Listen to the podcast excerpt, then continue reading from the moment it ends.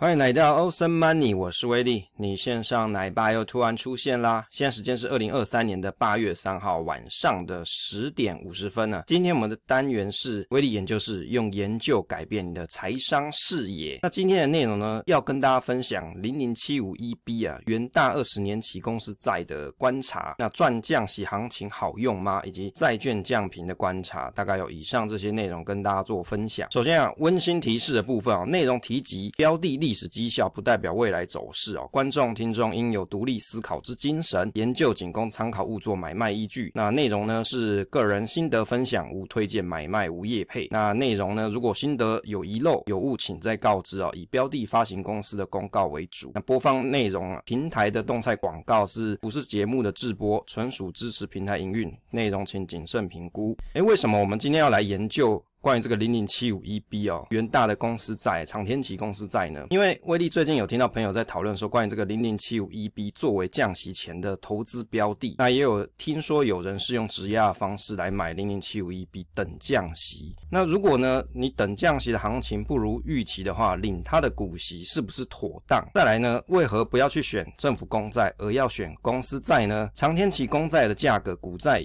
股价已经反映了吗？哦，因为网络上也有人的文章是提到说，其实现在的债券啊，你去思考。搞不好其实它的价格都已经 price in 了，那到底是不是这样？我们来观察一下。再来，零零七五一 B 它是某金融单位直借的利率优惠名单之一啊。好，所以大概有以上这些原因，所以让威威利也想要来研究一下这一档标的，那跟大家做分享。首先，这个零零七五一 B 的基本资料，它其实是二零一八年成立的，九月二十号，二零一八年的九月二十号。那这个指数是这样啊，那挂牌日期呢是在二零一八年的十月三号，大约是五年左右。标的的指数是蓬勃的美国二十年加年期啊，Triple A 至负 A 公司债流动性指数，大概是这一档指数做它的标准嘛，追踪的标准。那基金的净资产目前已经来到九百三十亿元，那基金的费用率啊，四年平均是零点二六 percent。那我们是参考它的公开说明书上所记载的。那基金的类型是属于指数的股票型基金啊，为什么会写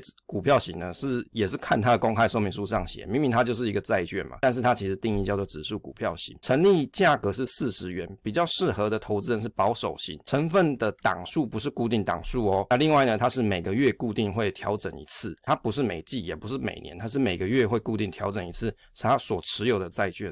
观察一下它的股价表现啊，零零七五一 B 的高点是出现在二零二零年的八月哦，我们是观察近几年的这个高低点啊，其实这个。范围是随大家去抓，那威力只是以我的想法来去抓的。那在二零二零年的八月到二零二二年的十月回调是负三十八 percent，箱型的高点大概是在五十二元，低点大约是在三十二点四八元。那目前是在三十四点五二元打底当中啦。所以其实从这个波形图来看哦，为什么我们要先来观察一个大趋势？比如说你想要做投资好了，首先你还是要观察一整个大的趋势，比如说跨好几年的一个走势情况嘛。假设你今天你要做择时这一件事情，很显然，网络上有一些人的研究方式，他是希望拿来做等降息嘛，降息的时候期待债券的价格可以往上。那如果你是要做择时投资这件事情，那当然你还是要去看一下整个长年好几年的一个范围时间，目前它到底算是在什么位阶？如果从 TradingView 的这张图来看啊，波形图来看起来，目前是处于三十四点五二，也就是距离高点五十二低点三十二点四八，其实都还算是比较偏低的点位啦。那网络上有一说是预期要降息，所以现有时候你去看一些价格啊，好，比如说关于债券的价格，可能是有 price in 呢。那大家你自己去看图，你觉得是 price in 了吗？还是还在打打底当中呢？那就威力的角度来看啊，以我的浅见来看，我觉得现在算是比较偏向打底的阶段。再来观察一下。股息的情况哦，其实这一档标的它它是属于公司债嘛，其实公司债一般来说会比公债的殖利率来得高啦，那它的配息的表现也会比较好，但是它的配息并不是 always 都是停留在某一个水位哦，它是会随着基准利率而调整的。降息的时期，股利配发金额会降低啊，升息的时候反之，也就是升息的时候刚好相反。那如果利率维持高档一段时间，则理论上啊，股利配发的状况会比较好。那这个是跟基准利率相关，也就是说。在现在这个位阶去看，那的确是它配发的现金股利，貌似是比较好。我们用大致上念一下啊、比如说在二零一九年是零点四元现金股利，那二零二零年的时候最低有来到零点三五，那一直到二零二二年开始变成零点四二。零点四四、零点四六，一直到二零二三年，差不多已经来到零点四五、零点四四左右。所以从这里面观察起来，它的现金股利并不是都是固定，但是其实水位不会差异到太大了。那当然，这个殖利率的状况啊，我们这边这张表其实是以季配来看的，所以如果你要去看这个总殖利率的话，你必须要把四季去相加在一起。那以二零二零年的股息总 total 是一点四八，二零二一年是一点四二，二零二二是一点六九。二零二三是零点八九，所以从这里面，当然因为二零二三年今年还没过完嘛，才过一半，所以貌似看起来是比较低，但实际上你可能还要再等后面两季的结果。那威力的统计算起来，每一季平均的股利大概是零点三九二元。那二零二三年八月一号的股价是三十五点二八，也就是假设用季的平均股利哦，去乘以四再除以股价，大概它的值利率就是四 percent 左右。就以我们现在这个八月一号的股价去观察，大概值利率就是有四 percent 左右。那为什么要特别提到这个平均值利率的概念？是因为有些朋友你可能等降息，但是问题是你怎么知道一定会降息？会不会你预期很快要降息这件事情，结果你的资金被迫套牢停泊在当中？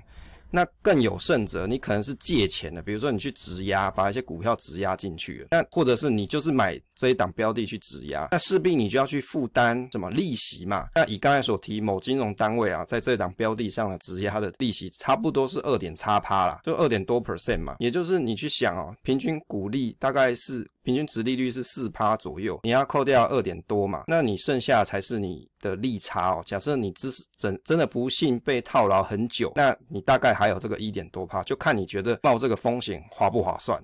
再来讲一下这个投资组合的部分啊，威力也去查了一下，也让大家去了解一下这一档标的它到底有什么东西。原则上它就是买公司债嘛，那有哪些公司跟哪些地区呢？以投资区域来看啊，美国目前是占了八十七 percent，比利时三 percent，荷兰二哦，澳洲一点四，法国是零点九八，瑞士零点七二，以及其他有一点四四，那现金也有一点九三，这个投资区域大概就有这些。所以从这里面看得出来，它大部分就是买美国嘛，就已经占。占了就已经占了八十七 percent 了。其中啊，他所买的公司债有哪些东西啊？那最大的权重呢是安海斯布希啊，美国最大酿酒酿造公司，就是造酒公司嘛。那利率是四点九。那二零一九年开始到二零四六年到期哦，所以你看这个时间非常的长哦。那另外呢，第二个呢是康。卡斯特控股公司啊，费城的全球通讯媒体公司占的权重有一点零四。刚刚那个安海斯布希是一点一八了。接着第三位呢是辉瑞大药厂，它是五点三 percent，它是到二零五三年的这一档公司债，那权重是零点九八。那剩下的还有哪些呢？像 Amazon 嘛，那以及像荷兰的皇家壳牌，还有什么必和必托是矿业公司，那。再来就还有 Facebook，所以其实他所持有的公司债大部分都是世界上所知名，至少在美国上是很知名的一些公司。他其实都买这些比较大的公司，也就是说偿债的能力通常会比较好一点，所以才会列在 AAA 跟这个负 A 嘛，会列在这个 range 范围，通常都是一些表现跟比较不会倒债的公司啊。所以严格说起来，买这个好像没有那么让人担忧。接着来看一下这个基准利率的影响啊，因为公债或者是公司债这些属于债券类型的标的啊，它跟基准利率的影响是有的，也就是我们可以去观察基准利率跟这些债券相关的表现。那因为这些都是属于历史的线图哦，所以历史不代表未来一定会这样，你只能去看过去曾经发生的事情是不是现在当下的情况足以作为你的判断未来的走势情况哦，所以不代表说它一定会照过去一定会发生哦，不是。其中啊这张。基准利率的影响，我们在前几期有在讲关于债券相关的节目的时候，有跟大家分享。这次呢，多增加了 VCLT 跟零零七五 EB 的一个比较，跟基准利率的比较图。那为什么要这样比较呢？其实威力有去找。长天期的公司债，可是我找来找去，不是它成立时间很短，就是跟公司债好像关系比较没有这么接近。于是我找到的是 VCLT，问题是 VCLT 它是属于 Vanguard 出的长期公司债券 ETF，它算是十年 Plus，也就是十年以上的公司债券。那跟零零七五一 B，它是二十年 Plus，是有一点点差距啊。但是实际上我去看了关于这一档 Vanguard 的长期公司债 ETF 啊，其实它里面的债券大约也是有差不多二十年期左右，大概可以约略参考了，没办法百之百分之百，因为零零七五一 B 它本身所追踪的这个指数啊，并没有发行对应的 ETF，好像就是只有零零七五一 B 所使用。一般我的看法，我通常都会去找，诶，比如说我今天要研究这个零零七五一 B，我就去看一下这一档它所追踪的指数到底有哪些 ETF 可以去参考，因为零零七五一 B 说实在，它也成立没有太久了，可能就四到五年左右。但事实上，你去看基准利率的时候，这个线图一拉开来，就是从一九九四年开始，一直到二零二三年。所以在这个里面去观察的话，其实有时候资料量不太够。好，接着我们来看一下这个 VCLT 跟零点七五一 B 在我们二零二零年疫情那个时间点有发生什么事，就是快速降息嘛。当时快速降息的时候啊，从二零一八年。啊，债券的相对比较低点，以及啊基准利率相对是比较高点，是差不多在二点多 percent 的时候，这里去观察，从二零一八年的十二月到一直到我们的观察的时间点是到。二零二年、二零二零年的六月三十左右，BLCT 大概是涨了三十三点六七 percent 啊，零零七五一 B 涨了差不多三十五点三六 percent，也就是说差距没有到非常大啦。也就是当这个利率啊，基准利率调降的时候，它会有一个这样子一个涨幅表现，在过去曾经发生过。好，接着来看一下这个长天期公司债 VS 公债，这个也是威力的一个小疑问啊，到底。我买长天期公司债跟公债哪一个？假设我今天要赚降息这件事，哪个效果比较好？大家会不会也好奇啊？到底是哪个比较好？从图形看起来跟刚刚一样的观察区间，VLCT 刚才讲是三十三点六七 percent 嘛，就是这个降息的涨幅。那 TLT 呢？它的降息涨幅是四十四 percent 啊。TLT 它是比较长天期的公债嘛，二十年期以上的。这两个相比起来，看起来公债对于降息这件事的影响，看起来涨幅是比较大的啊。过去的曾经发生的事情是这样。最近呢，因为现在这是八月三号录制的节目哦，最近的新闻就是在讲这个债券降频这件事情哦。其实之前我威力是不晓得这件事，但是今天看了一些新闻跟研究之后，发现说这个东西好像是会有一些影响。你可以想象成啊，世界上有一些平等单位、评鉴单位，它会对于各个国家所发行的债券打分数，给它一个评鉴。哦，这个好宝宝给你 A plus，那个坏宝宝哦，差一点宝宝是。B plus 类似这样，就会把这些国家啊，他们所发行的债券做一个评。那美国因为近期他们的政府啊，财政营运上可能有出了一些状况，于是被降评了。那巴菲特爷爷他说他并不贪心降频这件事情啊。威利刚才看的夜间新闻是这样写的。那我们来看一下，到底债券降频啊，对于公债来说到底有没有影响啊？那这里观察的是美国的公债，也就是 TLT，那以及呢下方我们这边还是列了一个。基准利率啦，但实际上是要看 TLT 这边。在上一次的债券降评是在二零一一年的零八哦，在八月的时候，其实观察 TLT 啊，它并没有因为降评而衰减哦，并没有说它的坡形就往下，反而看起来好像还有一点点涨幅存在哦。接着来看一下 VLCT，其实也是类似的表现，并没有因为债券降评而让这个债券打折扣，其实没有，反而这个。波形图看起来还有一个小小的涨幅，当然由此一说啦，因为对于这些市场的投资人来说啊，债券降评意味着就好像是这个国家的经济体它可能有出了一些状况，或者是政府的营运有出现一些状况。那对于市场投资人来说，他能做的避险工具就是去买债券，反而也许是因为这样债券的价格上升。可是你观察像现在二零二三年的八月，债券降评又出现啦，可是威力观察一下波形图，好像就没有像上次二零一一年。一样有一个小小的涨幅，好像没有这样子。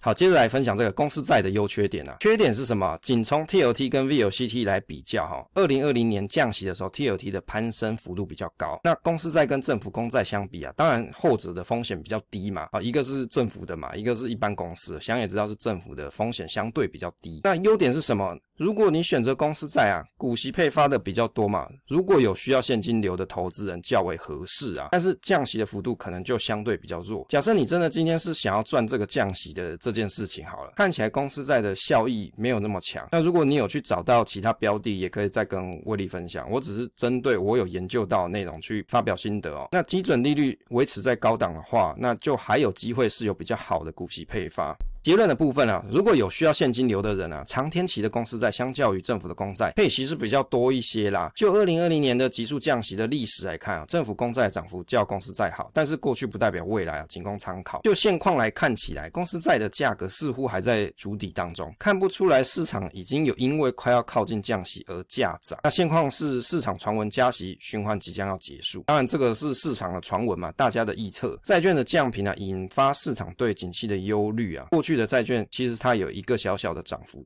假设目前我们是在升息循环结束之前啊，布局债券是有机会赚到降息行情，但是其中啊还是有些变数啊。当然我们在做投资的时候，你一定会去观察到底有哪些。你想要赚的点嘛？好，例如说像今天讨论的是关于赚降息这件事情，债券有可能是价格涨，那但是它是有变数的。第一个是，如果通膨压抑不下来，维持比较高利率的时间点，那你持有公司债的股利是比公债来的高。如果是有借钱买股票的人，可能还有一些利差可以来赚。第二个是通膨恶化上升啊，那联总会快速降息这件事情，可能是你现在想买债券的人不想见到，不管你是公司债还是政府公债都一样。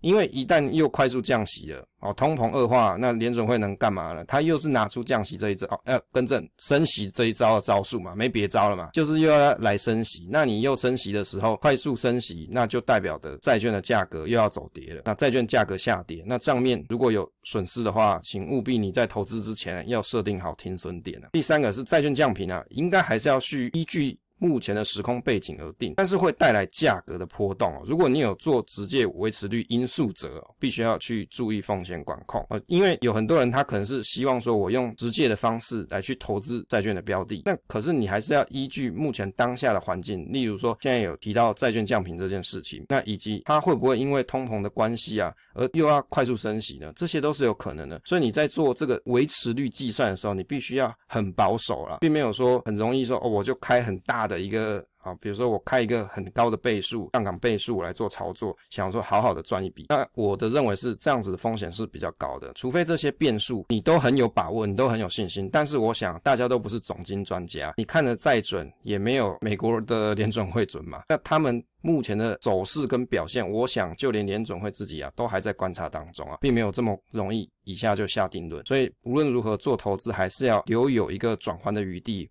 不要把自己的财务啊逼迫到非常的紧啊，这样就非常危险。好，因为时间关系啊，今天就跟大家分享到这边。分享总是单纯的快乐，期待下一次再见。